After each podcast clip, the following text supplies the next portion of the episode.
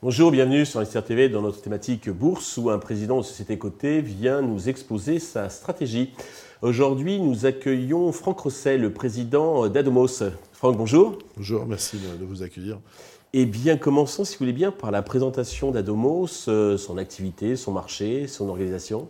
Alors, Adomos a été créé en 2000 et depuis, elle propose aux particuliers la possibilité d'investir dans l'immobilier dans le cadre d'une acquisition dans le neuf pour la mise en location d'un bien avec des garanties locatives et tout ça dans le cadre d'avantages fiscaux. Depuis notre existence, nous avons vendu des milliers euh, d'appartements à des milliers d'investisseurs et euh, c'est notre savoir-faire euh, historique que nous continuons à déployer en améliorant à chaque fois les services aux clients. D'accord. concernant votre positionnement par rapport aux autres acteurs du marché, comment, quelles sont vos spécificités, vos avantages? Alors, d'abord, nous sommes le seul acteur qui distribue de la défiscalisation qui soit coté en bourse. C'est moins important parce qu'il y a eu souvent des débats euh, sur euh, la qualité de l'investissement de défiscalisation dans le neuf. En étant coté en bourse, il y a une totale visibilité sur le fait que nos produits ne font pas l'objet euh, de recours contre des clients avec des clients qui seraient insatisfaits.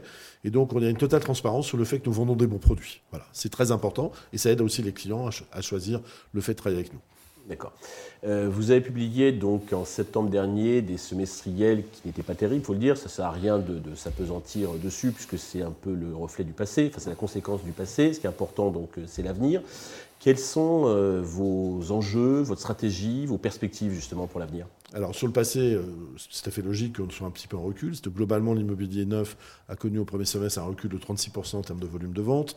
Chacun est conscient que dans l'environnement économique actuel, s'en était sur 20 ans avec des taux en croissance, sans avoir la capacité à savoir si oui ou non l'effort d'épargne nécessaire à financer une acquisition sera disponible ou sera euh, mangé par l'augmentation euh, du coût de l'énergie, etc. Donc c'est normal qu'il y ait un recul. Oui, la conjoncture n'était pas favorable à votre activité, c'est sûr. Et les gens préfèrent attendre un petit peu en se disant est-ce que les taux vont baisser, est-ce que l'inflation va baisser? Donc ça, c'est un effet de report. Mais c'est un effet de report qui est justement très favorable. Pourquoi? Parce que, premier sujet, en période d'inflation, l'immobilier reste un refuge extraordinaire. Pourquoi? Parce qu'on a un décalage, surtout aujourd'hui, entre l'inflation et le coût du crédit, mhm. et que par définition, les loyers augmentent, alors que la mensualité de remboursement reste identique. Donc tout d'un coup, on se retrouve à un effort d'épargne très très faible. Donc cette prise de conscience, elle n'est pas tout à fait faite aujourd'hui, puisque tout ça n'a que 3 ou 4 mois de recul. Le deuxième sujet, c'est que bien évidemment, euh, l'immobilier, c'est la pierre, c'est la valeur refuge, et, que globalement, le prix de l'immobilier aussi suit l'inflation à terme. Mhm. Hein, dans un premier temps, on sait que on pense qu'il va y avoir un petit peu une baisse de l'immobilier parce que les gens euh, s'effraient, il y a moins d'acheteurs, il y a moins de vendeurs, etc., etc. Mais pour autant, sur la durée, l'immobilier reste une valeur, une valeur où les effets de levier sont très importants. Il faut toujours voir sur la durée, justement. Voilà. Et je rappelle quand même que l'immobilier, contrairement à tous les autres placements, la valeur du placement immobilier, ce n'est pas la valeur du rendement de l'immobilier, c'est la valeur de l'argent qu'on met pour procéder à l'acquisition. C'est le seul placement où quelqu'un d'autre que vous constitue la richesse.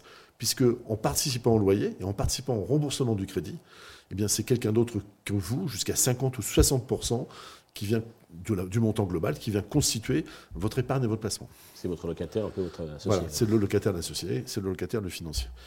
L'État est aussi un partenaire, puisqu'il donne des avantages fiscaux. Et puis enfin, gérer les situations économiques telles qu'elle est aujourd'hui, euh, à terme, sera très positif pour ceux qui prennent les risques aujourd'hui. Voilà. Donc alors, nous pensons qu'il y a 6 à 8 mois euh, assez complexes, mais nous pensons aussi que c'est le moment pour les gens d'investir.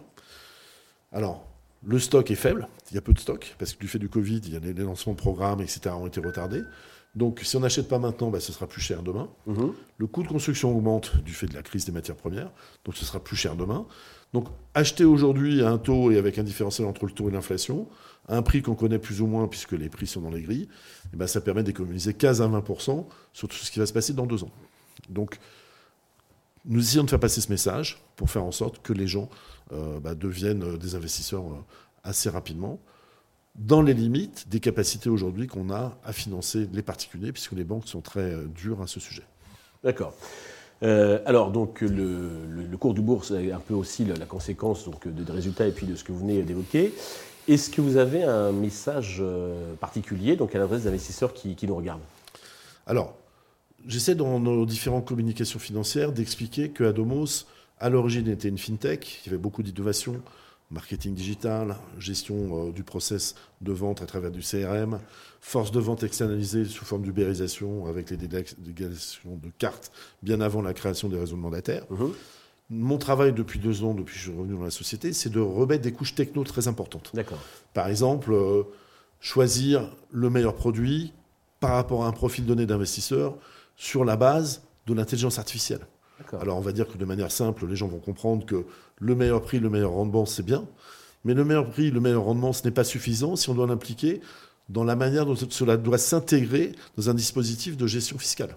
Mhm. Euh, il vaut mieux acheter euh, un bien d'un certain type euh, à un certain endroit si on a déjà atteint les 10 000 euros de réduction d'impôt potentiel dans les amortissements fiscaux. il vaut mieux avoir des temps longs, des temps forts. Donc tout ça, c'est très complexe. Et donc on met beaucoup d'argent aujourd'hui pour créer un algorithme. Oui, alors nous avons des algorithmes mhm. importants qui sont en train d'être mis en place. Entre autres, on va annoncer, je pense, euh, là, un petit peu en exclusivité, je ne sais pas si on a le droit de le dire. Mais bien sûr. Mais euh, on va annoncer euh, le lancement du premier bot IA pour la gestion de patrimoine et l'investissement de l'immobilier. C'est en fait une espèce de machine à qui on pourra poser n'importe quelle question sur qu'est-ce qu'on doit faire pour investir dans l'immobilier et qui va vous donner les réponses. Alors ça, c'est un travail énorme qui a été fait avec des universités, etc., etc. Mais par exemple, les questions qu'on se pose de manière habituelle, mais sur lesquelles les réponses ne sont pas chiffrées et, sur lesquelles même les CGP n'ont pas les réponses. Mm-hmm.